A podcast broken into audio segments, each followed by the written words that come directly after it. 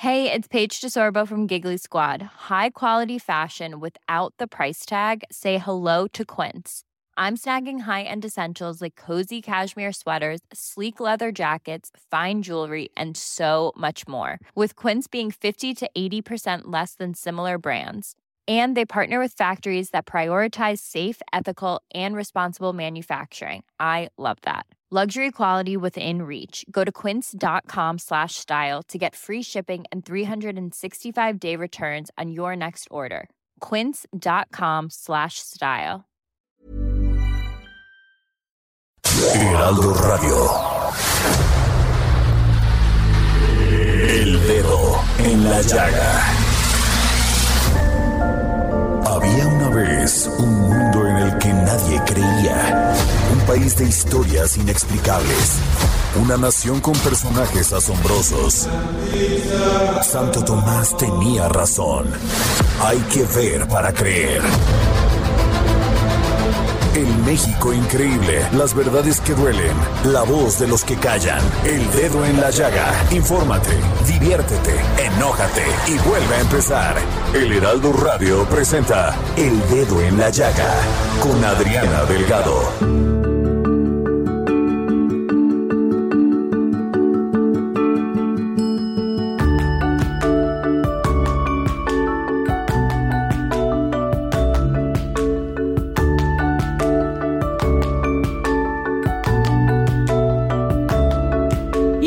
Iniciamos este dedo en la llaga de este viernes 16 de febrero del 2024.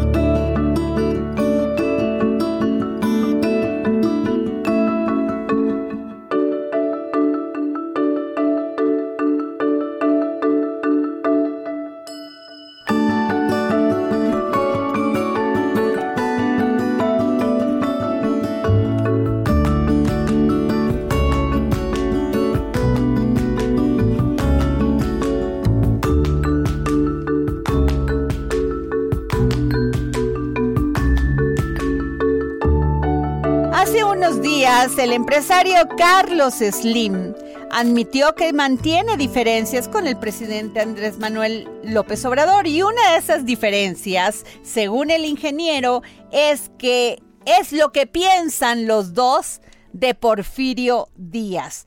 El ingeniero Slim dice que fue un gran presidente y que gobernó 30 años y que se le fue la mano en el tiempo, pero modernizó al país. Sin duda alguna, el presidente Andrés Manuel López Obrador no debe de pensar lo mismo. Así que tengo en la línea al profesor Francisco Mendoza, gran historiador. ¿Cómo está, profesor? Con el gusto de saludarte, Adriana. Profesor, Carlos Slim dice que Porfirio Díaz fue un gran presidente y que modernizó a nuestro país y sin duda alguna el presidente López Obrador ha externado que no piensa lo mismo.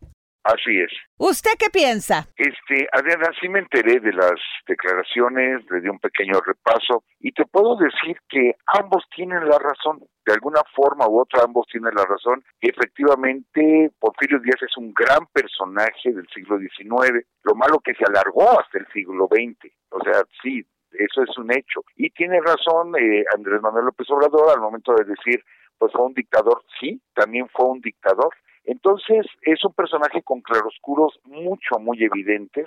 Entonces creo yo que ambos tienen la razón. Durante su presidencia, Porfirio Díaz y su equipo cercano pues transformaron a México con la construcción de ferrocarriles, escuelas, creando, esto es muy importante, una base de infraestructura para el país y desarrollaron, como muchos de los que están de acuerdo con él, las bases, los principios de la industria petrolera y también pues tenían una gran relación con, con los capitales extranjeros. Así es, Adena, y no solamente la industria petrolera, la industria eléctrica. Eh, se electrifica o se comienza a electrificar el país, eh, se desarrollan los tranvías, se desarrolla el telégrafo eh, y no se diga los ferrocarriles. Efectivamente, durante el gobierno de Díaz de 30 años, poco más de 30 años, se da esta modernidad en México. Pero Adriana, hay detalles que de pronto olvidamos. Mira, esta modernidad iba a llegar, estuviera quien estuviera en la presidencia de México.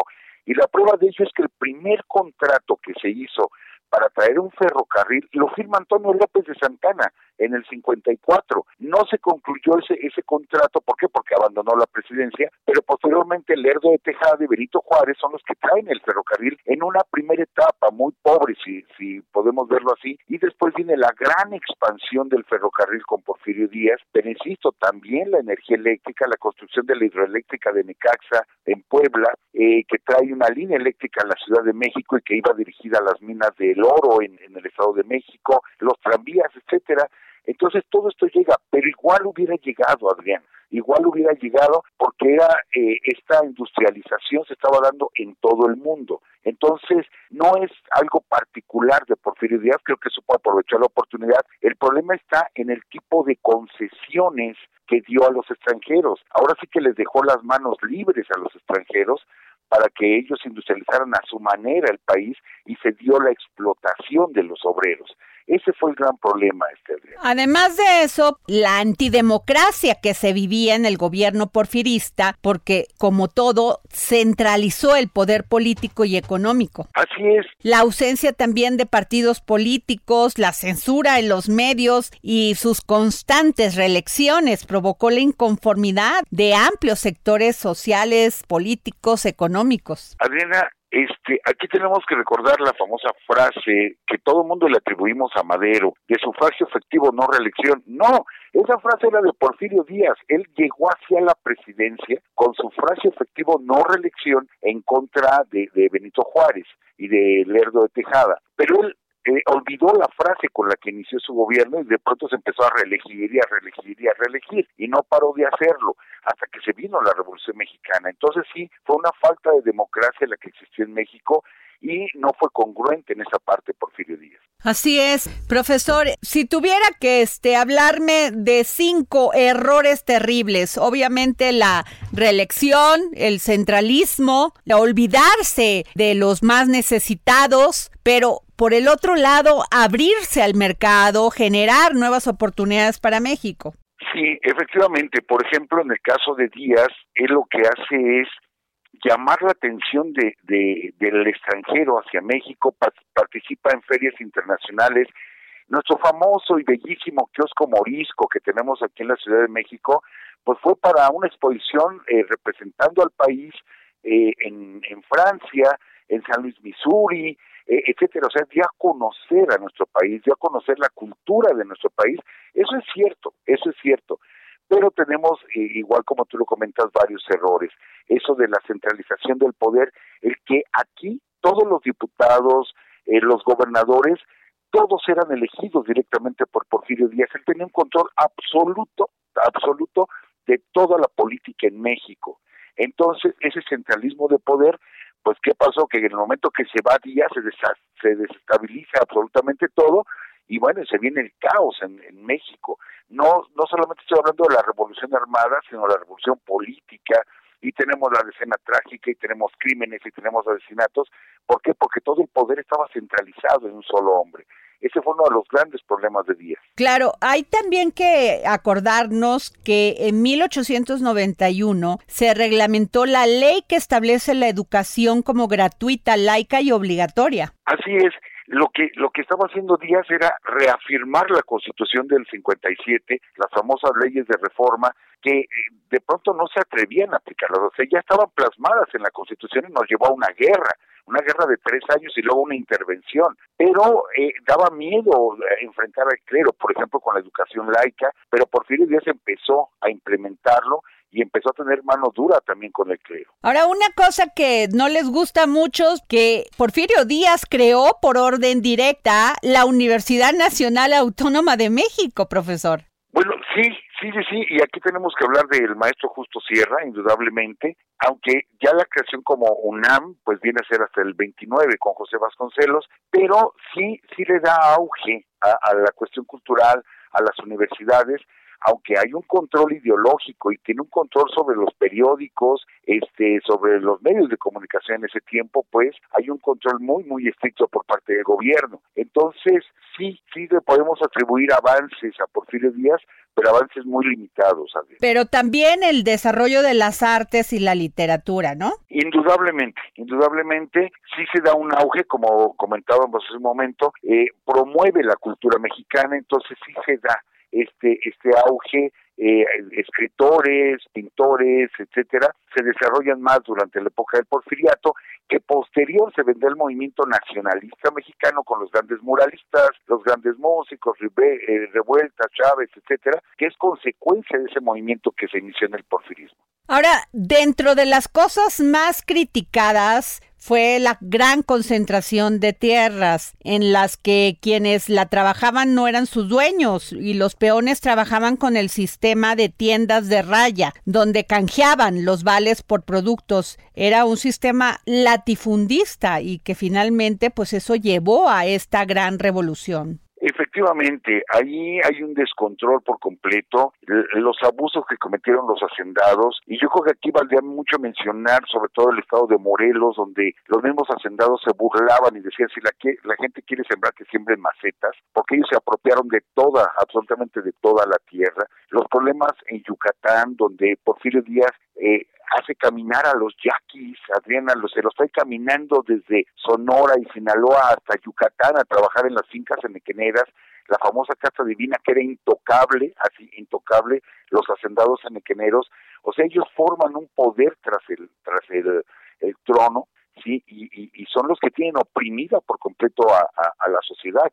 Y aquí vale mencionar a Kenneth Turner con el México Bárbaro, este, los movimientos de los Flores Magón, que denuncian esto a nivel mundial. A nivel mundial tenemos una imagen casi de perfección, de avance, etcétera, y ellos son los que denuncian lo que realmente está pasando en México y hablan de Valle Nacional y hablan de las fincas en enequeneras y la esclavitud de los mayas, etcétera, y se descubre todo esto, y eso es lo que nos lleva a una revolución. Le doy este dato, doctor Francisco Mendoza. En 1910, aproximadamente 11 mil haciendas privadas controlaban el 57% del territorio nacional y el 95% de los campesinos e indígenas carecían de tierra. Así es, y tenemos eh, esa frase que ya es muy conocida en la historia cuando le preguntan a, a don Luis Terrazas que si él era de Chihuahua y él contesta, no, Chihuahua es mío. Entonces vemos eh, posiciones, latifundios enormes en el país y los abusos que, cometieron pues llevaron a, a, los levantamientos armados. Y no se diga los movimientos obreros en Río Blanco, en Cananea, porque la gente estaba fastidiada de los abusos que estaban cometiendo todos estos empresarios. Así es. Bueno, sin duda alguna, muy controvertida y compleja la historia de Porfirio Díaz en México, su gobierno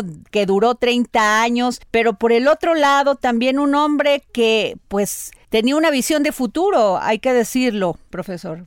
Sí, indudablemente. Porfirio Díaz seguirá siendo muy polémico toda su primera etapa durante la intervención francesa, sus victorias ¿no? en la Carbonera, sus victorias del 2 de abril en Puebla. Él es el que toma la Ciudad de México y se le entrega a Benito Juárez. En fin, no podemos negar esa participación de, de Porfirio Díaz como un gran personaje de la batalla de Puebla del 5 de mayo, por ejemplo, pero después viene ese cambio, toma la presidencia y viene ese cambio, pero no no es que yo quiera defender a Díaz, pero es que no es solamente Díaz, aunque él ejercía el poder, pero había mucha gente alrededor de él, que eran estos empresarios, que eran estos hacendados, que eran estos extranjeros, sí, que venían a invertir y que les daba concesiones grandísimas Porfirio Díaz. La relación entre Porfirio Díaz y Benito Juárez, profesor Francisco Mendoza, ¿cuál era? Bueno, cosa curiosa, este, Adriana, Benito Juárez llegó a ser maestro de Derecho en el Instituto de Ciencias y Artes de Oaxaca, llegó a ser eh, maestro de Porfirio Díaz, o sea, Porfirio Díaz fue su alumno de Benito Juárez durante una asignatura este lo conoce cuando es gobernador del estado de Oaxaca y, Benito Juárez le tiene confianza. Cuando viene la intervención francesa, él es el que le da la indicación de levantar el estado de Oaxaca y Porfirio Díaz levantó todo un ejército, pero se da el rompimiento cuando Porfirio Díaz le entrega la Ciudad de México a Benito Juárez, ahí se da el rompimiento. De hecho, Porfirio Díaz quería ir a auxiliar a las tropas republicanas en el sitio de Querétaro y no se lo permite por eh, Benito Juárez y, todo el triunfo se le queda a Mariano Escobedo. Pero bueno, ahí hay un rompimiento con Juárez, esto va a provocar que Porfirio Díaz se vaya en contra de Juárez, cuando Juárez incluso fue su maestro universitario. Hay mucho que platicar acerca de esa relación entre Juárez y Díaz. Pues vamos a seguir hablando con usted, querido profesor Francisco Mendoza, y su gran y exitoso programa en Uru Radio, La verdadera historia de México. Gracias, profesor, por tomarnos la llamada para el dedo en la llaga. Muchas gracias por la confianza, Dime, aquí estamos. Cuando tú, tú nos llames, con todo gusto. Gracias. Estás escuchando El Dedo en la Llaga con Adriana Delgado. Y desde Argentina y en exclusiva para El Dedo en la Llaga, el gran filósofo y escritor Hernán Melana, que hoy nos habla sobre Genofonte, el escritor socrático. Filosofía, psicología, historias con Hernán Melana. Bienvenidos a otro episodio de Filosofía, Psicología, Historias. Hoy vamos a hablar de Genofonte, que fue un historiador, filósofo, escritor y militar griego que nació en el 431 a.C. y quien fuera además un reconocido filósofo de Sócrates, quizás no tan recordado por estar a la sombra de Platón. Diógenes lo describe en su juventud de la siguiente manera. Era Genofonte hombre de gran modestia y extremadamente hermoso de cuerpo. Dicen que habiéndolo encontrado Sócrates en una estrella callejuela, puso su bastón a través y lo detuvo, preguntándole dónde se vendían las cosas de comer. Y habiéndoselo dicho Genofonte, volvió a preguntarle si sabía dónde se hacían los hombres buenos y virtuosos. Y como Genofonte no supiera responderle, Sócrates le dijo, sígueme y lo sabrás. Y a partir de entonces fue Genofonte discípulo de Sócrates. Y como discípulo del gran maestro Sócrates, Genofonte estuvo más inclinado a lo práctico. Admiraba a su maestro por la destreza intelectual y lo veneraba casi como un santo. Pero Genofonte era un hombre de acción y cuando tenía alrededor de 30 años entró al servicio de Ciro el joven y luego capitaneó a los 10.000, que era un grupo de mercenarios griegos que lucharon en Persia y después de la derrota de Ciro tuvieron que huir y esta expedición fue descrita en el libro Anábasis. En Bizancio se unió a los espartanos en su lucha contra Persia y habiendo apresado a un medo que era caudalado, obtuvo un gran rescate que le permitió vivir cómodamente el resto de su vida. Fue amigo luego del rey de Esparta, Agesilao, y se hizo tan amigo que le compuso una biografía pero cuando regresó a Grecia con él, Atenas le había declarado la guerra a Esparta y él tuvo que elegir entre su lealtad a su amigo o su patria, y prefirió la amistad. Así que en Atenas fue desterrado y le confiscaron los bienes. A ese destierro le debemos las diversas obras que compuso sobre diversos temas, desde el modo de maestrar perros y doma de caballos hasta grandes batallas. Tiene un estilo literario que deja la monotonía y la objetividad de lado y que en realidad siempre busca poner en relieve la superioridad de los espartanos. Escribe unas memorias a Sócrates y nos dice que el filósofo fue un ortodoxo en religión, en ética, en amor, excepto en la democracia, que era en lo que Genofonte no creía. Escribió un libro llamado La Ciropedia, que es la educación de Ciro, en donde adapta la biografía y el gobierno de Ciro el Grande y da a la narración un tono dramáticamente personal, está siendo novela histórica. La anima con el diálogo, la embellece con historias de amor romántico, desatendiendo lo intelectual para concentrarse en el hacer de un hombre joven, sano, capaz y honorable, que era viril, hacía deportes y le importaban las artes de la guerra. Era obediente y callado y finalmente el mejor en el mando y con gran capacidad persuasiva para sus subordinados. Genofonte cree que el mejor gobierno es una monarquía ilustrada. Él elogia por eso las leyes de Persia.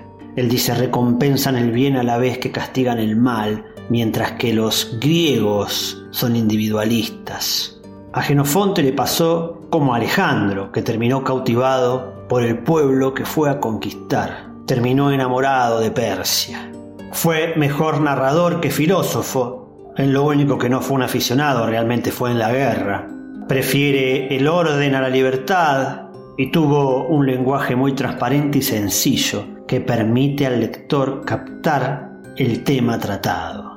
Y aquí nos encontramos entonces con un discípulo de Sócrates, que no portó la filosofía, sino la literatura, y que si habló de filosofía o de historia, fue la excusa para poder novelar lo que quería decir. Al igual que Sócrates y sus discípulos y tantos filósofos sufrió del destierro, la persecución, y eso le hizo dudar un poco de la justicia. Por eso me despido con una obra de él en donde describe ese escepticismo, no tanto a la idea de justicia, sino a la justicia llevada adelante por los hombres. Y esta frase dice así, es difícil obrar de manera que se vea uno libre de faltas y aun cuando ninguna se cometiera, es difícil no topar con jueces ineptos. Hoy es viernes, viernes del historiador Ignacio Anaya y sus cápsulas del pasado. Historias privadas detrás del personaje. Cápsulas del pasado con el historiador Ignacio Anaya.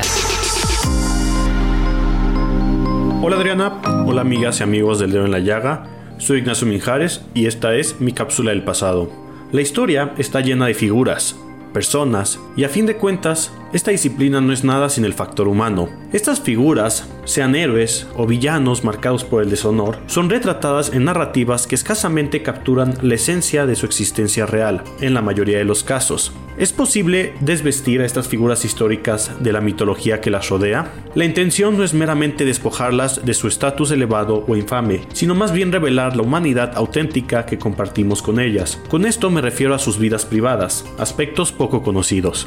Adentrarse en la vida privada de estas figuras implica un esfuerzo por comprenderlas como seres humanos complejos, con sus virtudes y defectos. Enfrentamos resistencias al intentar examinar los aspectos menos favorables de un héroe o los rasgos redentores de un villano, ya que esto puede percibirse como un ataque a nuestras propias identidades o creencias, enfermedades de las cuales nunca supimos que tuvieron hasta mucho después o la existencia de amantes secretos. Estos aspectos ofrecen más que ser meros chismes, que tanto influenciaron aspectos personales y privados de un personaje histórico las decisiones que tomó? A fin de cuentas, decisiones que pudieron afectar a miles de personas. Al intentar remover las capas de mitificación o demonización, nos enfrentamos a un desafío que transciende la simple revisión de los hechos. Es una tarea que interpela directamente a nuestras propias identidades, tanto colectivas como individuales, invitándonos a una reflexión más profunda sobre la naturaleza humana y su representación en la historia. En la historia de México, donde abundan figuras altamente veneradas, el mero pensamiento de ver más allá de lo que la historia oficial permite observar puede ser controvertido.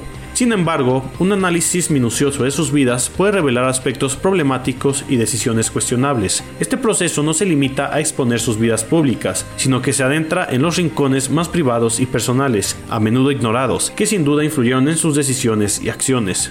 Pregúntense, qué tanto de sus vidas privadas muestran al público y qué tanto estas afectan su manera de relacionarse con la sociedad? ¿Por qué personajes como, no sé, Benito Juárez pudieron también tener cosas personales? Este ejercicio de desmitificación nos permite ver a estas figuras en una luz diferente, considerando cómo enfermedades, amores, pérdidas y pasiones influenciaron sus vidas, y por ende la historia misma. Al hacerlo, no solo humanizamos a estos personajes, sino que también nos ofrecemos una oportunidad de entender más profundamente la complejidad del comportamiento humano y la intersección entre la vida personal y los hechos históricos. Espero que les haya gustado este episodio y recuerden escucharnos cada semana. Muchas gracias y hasta la próxima.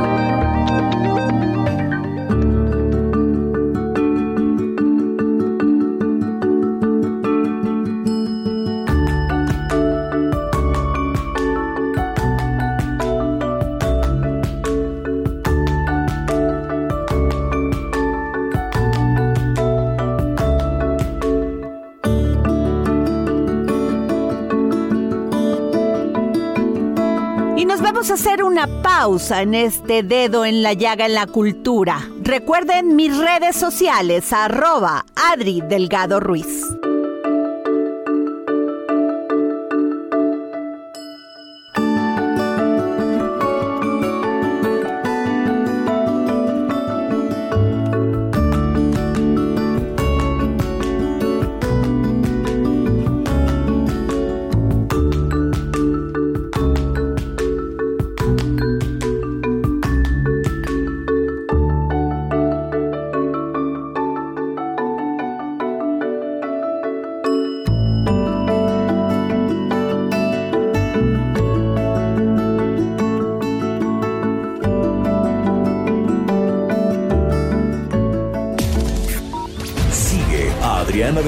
Su cuenta de Twitter arroba Adri Delgado Ruiz.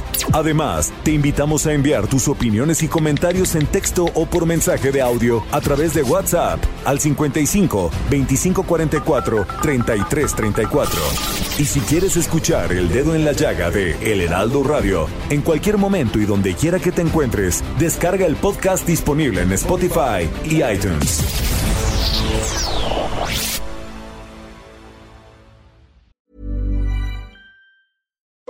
Since 2013, Bombas has donated over 100 million socks, underwear, and t shirts to those facing homelessness. If we counted those on air, this ad would last over 1,157 days. But if we counted the time it takes to make a donation possible, it would take just a few clicks. Because every time you make a purchase, Bombas donates an item to someone who needs it. Go to bombas.com slash ACAST and use code ACAST for 20% off your first purchase. That's bombas.com slash ACAST, code ACAST. Sigue a Adriana Delgado en su cuenta de Twitter en arroba Adri Delgado Ruiz. Y envíanos tus comentarios vía WhatsApp al 55 25 44 33 34 o 55 25 02 21 04.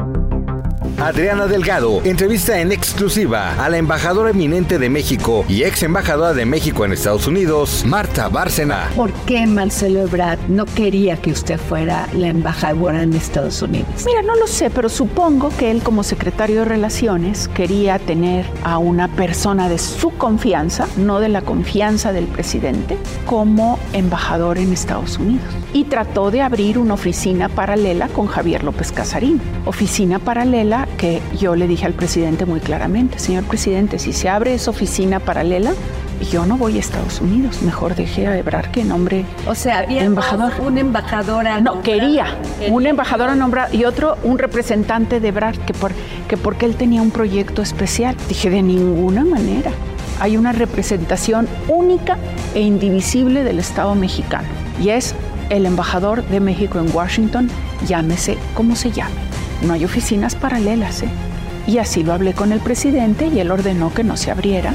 Jueves 10.30 de la noche, El Dedo en la Llaga, Heraldo Televisión.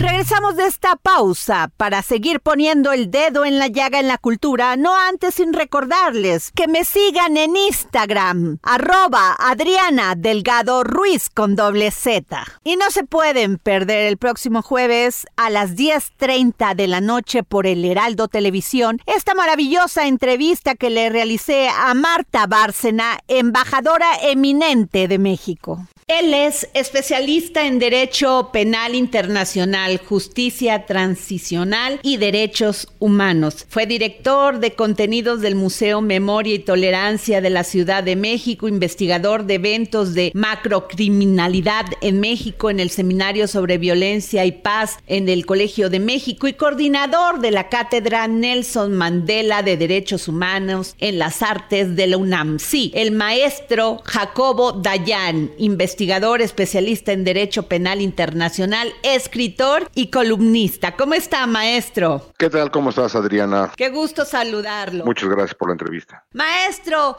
pues su libro República de Weimar.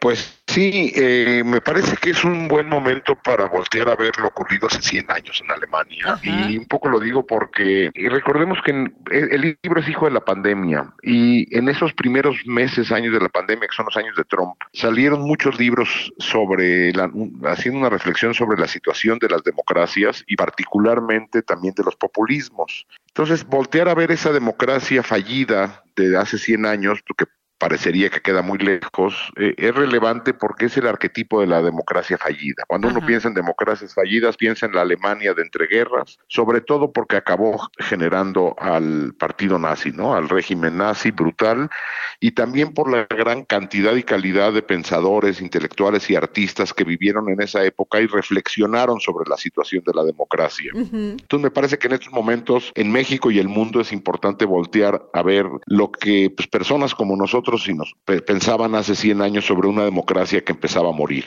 Así es. Y además siempre marcada con violencia, guerras, intolerancia, desesperanza. Sí. Síntomas que están presentes hoy en día, maestro. Desgraciadamente lo vemos en Chiapas, lo vemos en Oaxaca, lo vemos en Guerrero. Terrible. No hemos aprendido nada como humanidad. Sí, cuando uno hace la lista de las situaciones que se vivían en la Alemania de esos años, pues, eh, te da escalofrío, ¿no? Una sociedad polarizada, crispación política, violencia, violencia de género, eh, impunidad, militares incrustados en la vida pública, corrupción. Pues cuando uno hace la lista y, nada más voltea a ver el, el, mundo de hoy y el México de hoy, pues preocupa. Y ahí está lo que eso gestó y generó hace 100 años. No estoy diciendo con esto que estamos condenados a vivir lo mismo, pero sí es importante y relevante voltearnos a ver en ese espejo en una sociedad que vivía tiempos similares a los nuestros, incluso pues no nada más dicho en este libro, sino también el secretario general de la ONU, Antonio Guterres, en años recientes comentó que el mundo de hoy empieza a parecerse de manera muy preocupante al de hace 100 años en Europa.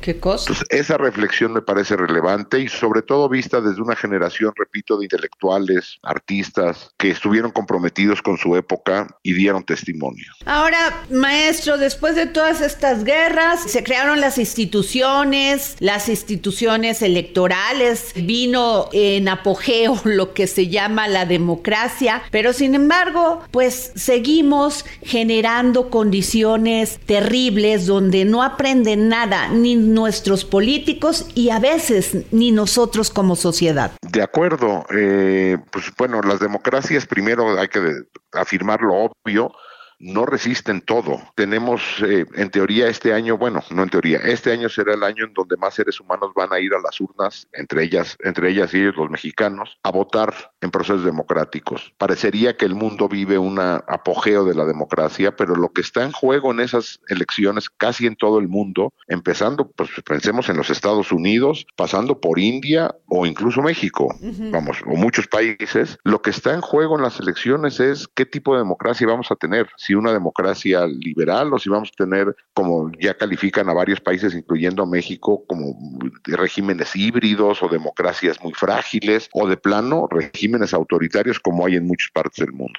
Así es, y este libro sin duda es una pieza muy importante porque usted pues aquí analiza esto, lo que sucedió, el cómo, el durante y el después, y qué reflexión le da en este momento, maestro. Eh, pues la reflexión un poco general es de que hay situaciones que se incuban en las democracias que atentan contra ella misma. Vamos, una democracia puede morir por un, golpe de fuera, es decir, lo que conocemos como golpes de Estado o por este, guerras, pero también puede venir de dentro la, muerte de la democracia, es decir, gobiernos legítimamente y democráticamente electos que empiezan a minar la democracia. Entonces, las reflexiones generales del libro son, no hay democracia sin demócratas, digo, se, se, ha dicho mucho, la responsabilidad de los partidos políticos, de todos, de pensar más en el fortalecimiento institucional que en acceder al poder, pero desgraciadamente lo que vemos es una clase política en el mundo, en México también, más preocupada por llegar al poder sin importar las formas, y eso pues va golpeando a la democracia al punto que la deja ya irreconocible, y si no hay una sociedad dispuesta a salir a defender esto, pues eh, los finales son inevitables. Maestro, y sobre todo también este análisis sobre, ¿usted cree que somos más libres en este momento de lo que eran las personas en Alemania, de lo que eran pues todos aquellos que sufrieron la Segunda Guerra Mundial y también pues nosotros en la Revolución? Bueno, eh, el libro analiza los, el tiempo de, eh, entre la Primera y la Segunda Guerra Mundial, no el tiempo de la Segunda Guerra Mundial, pero evidentemente en el mundo de hoy tenemos mucho más derechos y libertades de lo que se vivía en época de guerra e incluso hace 100 años. Pensemos nada más la agenda de género, vamos, eh, la agenda de género ha avanzado tremendamente, pero cada época va presentando sus retos propios, es decir, hoy estamos ante otros problemas que no existían hace 100 años, pienso en el cambio climático, pienso en este el descontrol que hay a nivel global acerca de los conflictos armados, que bueno, pues eso ha ido y venido en la historia de la humanidad, las enormes masas migrantes que también han sido recurrentes, pero que hoy son mayores, eh, las redes sociales que generan mucho ruido, es decir, hoy también vivimos épocas de más ruido que reflexión, es decir, cada época presenta sus retos distintos. Claro, maestro. Pues yo le agradezco, Jacobo Dayan, investigador especialista en Derecho Penal Internacional, escritor y columnista. Gracias por tomarme la llamada para el dedo en la llaga. No, gracias a ti, Adriana. Hasta luego. Estás escuchando a Adriana Delgado en el dedo en la llaga. Libros, libros, libros con el gran Exxon Alamilla, gran promotor cultural, que hoy nos habla sobre el libro Amor de la escritora Mayane Itán. Y recuerden a todos aquellos que me escuchen y me manden un mensaje, se llevarán un ejemplar de este maravilloso libro. Libros, libros, libros con Exxon Alamilla.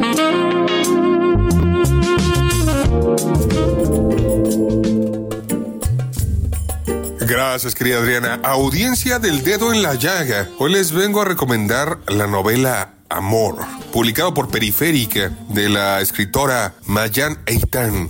Mayan Eitan nació en Tel Aviv, donde reside actualmente tras haber vivido en Jerusalén y Estados Unidos. Esta joven y prometedora escritora también es traductora y ha publicado sus relatos y ensayos en diversas publicaciones como el Tel Aviv Review of the Books y su trabajo aparece periódicamente en revistas literarias israelíes. Tiene un máster en literatura comparada de la Universidad de Michigan y actualmente está cursando un doctorado en literatura hebrea en Israel. Amor es su primera novela. Una joven prostituta recorre una ciudad nocturna de límites imprecisos, quizás eh, Tel Aviv. Se hace llamar Lili, corazón mío en hebreo. La miran tanto los hombres como las mujeres. No soy guapa. Se acostaba conmigo, repite, como un salmo o como una confesión. Pero no se deja atrapar por las miradas ni por las palabras. Sube y baja de coches con choferes, algunos lacónicos otros no, y comparte momentos de humor, y sororidad con otras trabajadoras sexuales. Su vida es como un sueño que le sucede a otra persona, que suma de violencias y una forma de libertad en la que no se puede ser libre. El debut narrativo de la israelí Mayana Eitan, que causó un enorme revuelo al publicarse en su país, ha sido saludado como una singularísima obra maestra. En breves y alucinados capítulos de alto voltaje literario, Amor narra a la vez la verdad y la mentira, aquello que sucede y aquello que debería suceder. Combina el aliento lírico de un cantar de los cantares con la inversión moral, contemporaneidad de Thomas Bernard o la serie Euforia y hace inolvidable gracias a su protagonista, la turbadora Lily, descarnada y huidiza, bajo la tensión paralizadora del deseo masculino. Queridos radioescuchas del dedo en la llaga, un ejemplar de Amor de Mayana Itian, publicado por Periférica, a la primera persona que escriba a X Adri Delgado Ruiz. Muchas gracias Adriana, nos saludamos en la próxima y por favor, cuídense mucho. Y hoy es día de comer y beber bien. ¿Y quién más que Miriam Lira y su momento GastroLab, que hoy nos habla sobre el Día Mundial de las Almendras y su aportación a la salud? GastroLab. Historia, recetas, materia prima y un sinfín de cosas que a todos nos interesan. Hola, ¿qué tal Adri? Amigos del dedo en la llaga, ya es viernes y estamos listos para disfrutar el fin de semana y en el vasto calendario de efemérides gastronómicas, el Día Mundial de las Almendras que se celebra el día de hoy destaca como una jornada dedicada a celebrar uno de los frutos secos más venerados y versátiles de nuestra dieta. Este día no solo rinde homenaje a la rica historia y tradición culinaria que rodea las almendras, sino que nos invita a reflexionar sobre su impresionante perfil nutricional y los beneficios que aportan a nuestra salud.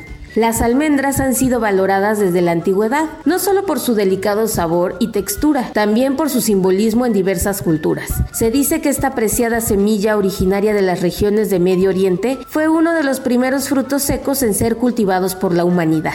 A lo largo de los siglos, las almendras se han integrado en innumerables platos, desde postres hasta salsas, demostrando una versatilidad culinaria sin igual.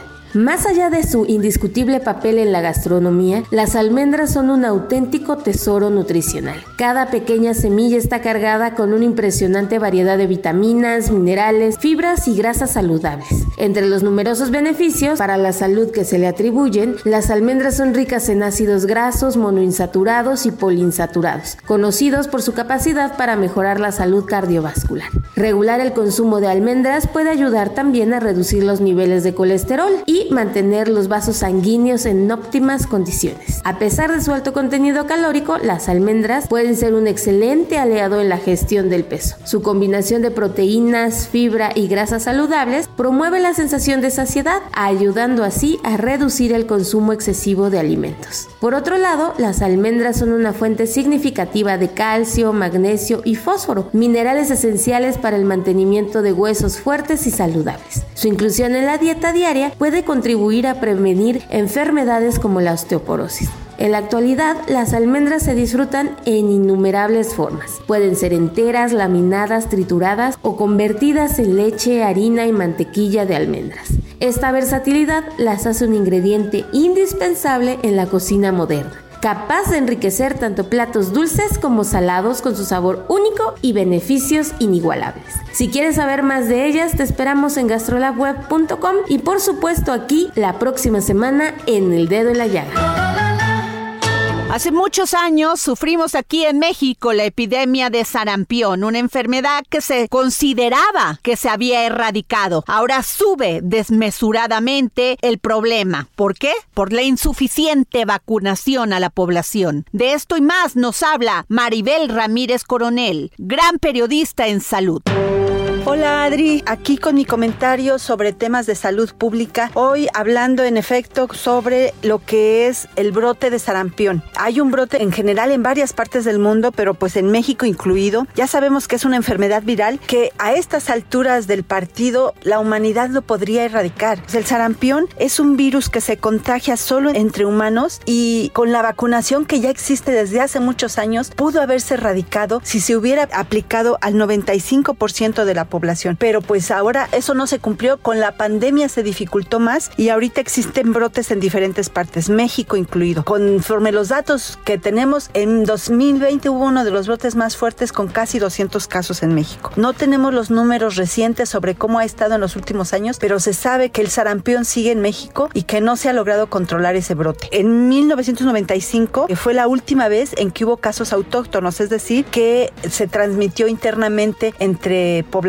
nacional, en población mexicana. Pero de ahí en adelante, gracias a la vacunación, ya no. O sea, sí ha habido cierto control, pero en los últimos años han habido sobre todo importaciones del virus y el problema es que ya en otros países de América Latina como Argentina y Brasil ya ha habido casos autóctonos. Ese es el riesgo que tenemos en México. Hasta ahorita no se sabe que haya sucedido, esperemos que no, pero Estados Unidos también ya lo tenemos cerca, también ha tenido varios brotes fuertes de sarampión. Y bueno, pues es que en otros países el sarampión es endémico, es decir, que siempre han tenido casos casos, por ejemplo en Pakistán, en India, en algunos países africanos, ha tenido brotes incontrolables donde está muriendo gente. Entonces, a diferencia del COVID, sarampión sí es posible erradicado. Se requiere vacunar al 95% de la población. En México, el problema es que esa vacunación ha bajado. La vacunación en bebés, ya sabemos que durante la pandemia, pues bajó fuerte y ahorita pues tendría que estarse reforzando con todo. Entre niños de un año y cuatro años, es decir, la primera dosis se tiene que aplicar al cumplir un año y luego el refuerzo. Hasta los cuatro años se puede aplicar el refuerzo y es donde ha habido problemas en la aplicación de refuerzos. El dato es que en 2021 la vacunación de la triple viral, que es donde está incluida el sarampión, se aplicó en el 2021, se aplicaba al 73% de los niños. Es decir, no era el 95%, bajó muchísimo y eso pues porque estábamos todavía en plena pandemia. El problema es que en 2022, cuando ya podría haberse incrementado o repuntado la vacunación con fuerza, cayó aún más la vacunación a 62%, la vacunación de la triple viral entre los bebés. Es un problema muy serio que de verdad las autoridades deben aplicarse y concentrarse, lo saben, pero también los papás, llevar a sus hijos a la vacunación, tomarse en serio, porque de lo contrario los ponen en riesgo, los dejan expuestos a que se contagien, porque los casos no son demasiados, pero sí están en cualquier momento expuestos. Eh, nada más comentemos el caso de Europa, en que subieron muchísimo, se multiplicaron de 900 a 30 mil casos de sarampión entre 2020 y 2023. Es un caso que de verdad debe preocupar y que nos debe poner en alerta.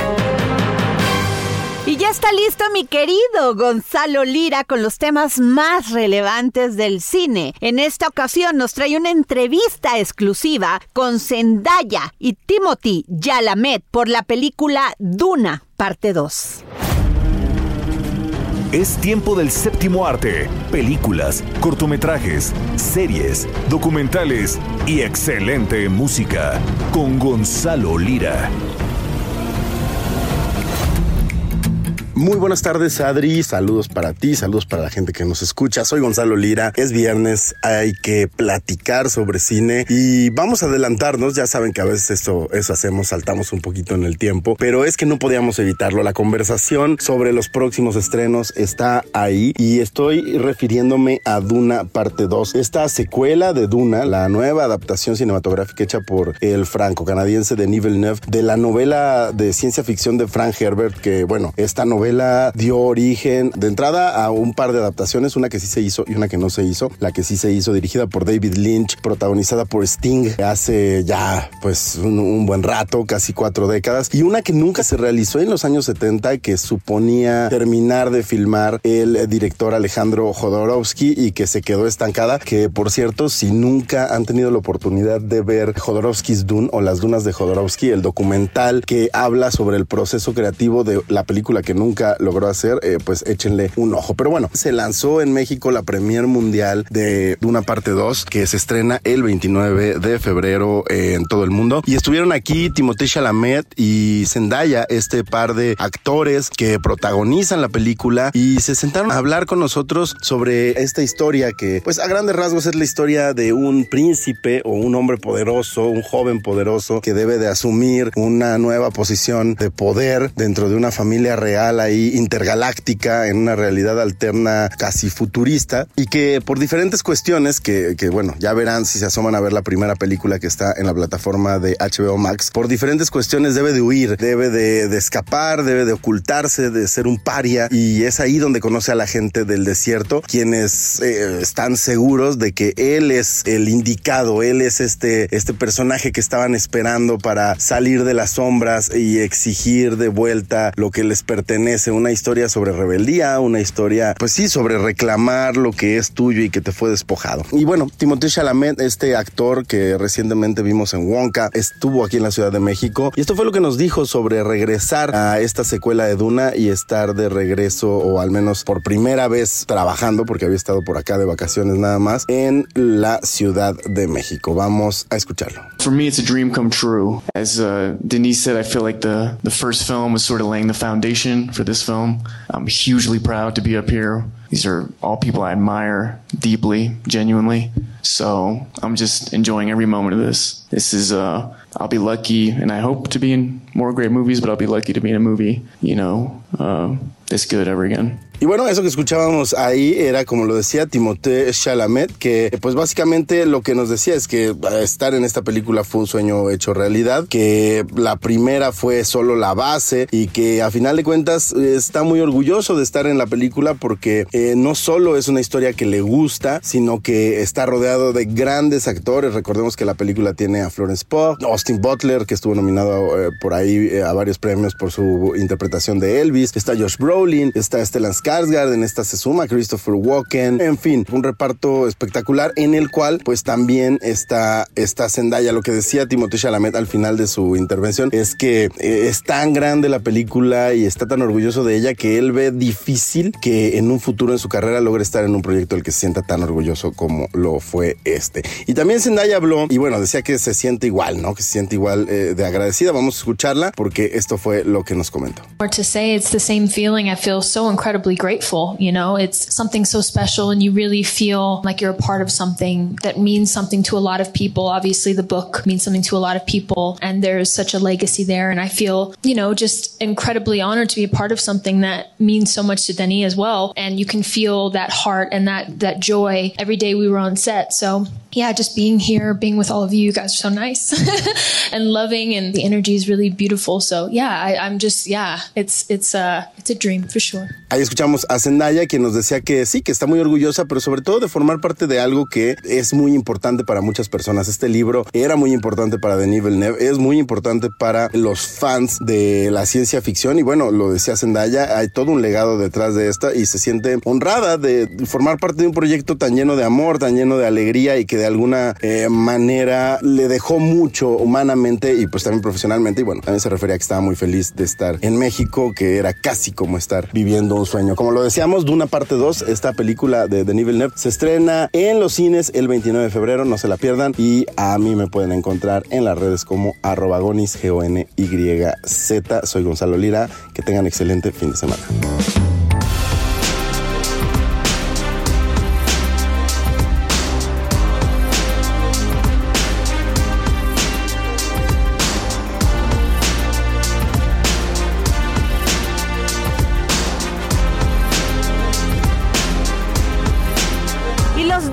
Mi querido Edgar Valero, gran profesional del deporte, en este maravilloso programa que se transmite de lunes a viernes de 4 a 5, los profesionales del deporte. Y esto fue todo aquí en este dedo en la llaga en la cultura. Gracias por escucharnos y sobre todo gracias por permitirme entrar en su corazón. Tenga usted un gran fin de semana con sus seres queridos y nos escuchamos el próximo lunes de 3 a 4 de la tarde aquí en el dedo en la llaga.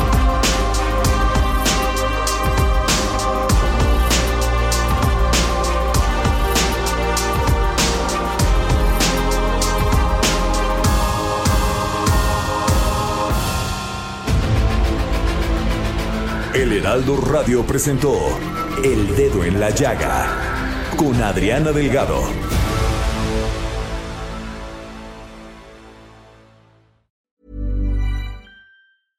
Selling a little or a lot? Shopify helps you do your thing however you cha-ching. Shopify is the global commerce platform that helps you sell at every stage of your business. From the launch your online shop stage to the first real life store stage, all the way to the did we just hit a million orders stage. Shopify is there to help you grow. Shopify helps you turn browsers into buyers with the internet's best converting checkout. 36% better on average compared to other leading commerce platforms because businesses that grow grow with Shopify. Get a $1 per month trial period at Shopify.com slash work. shopify.com/work.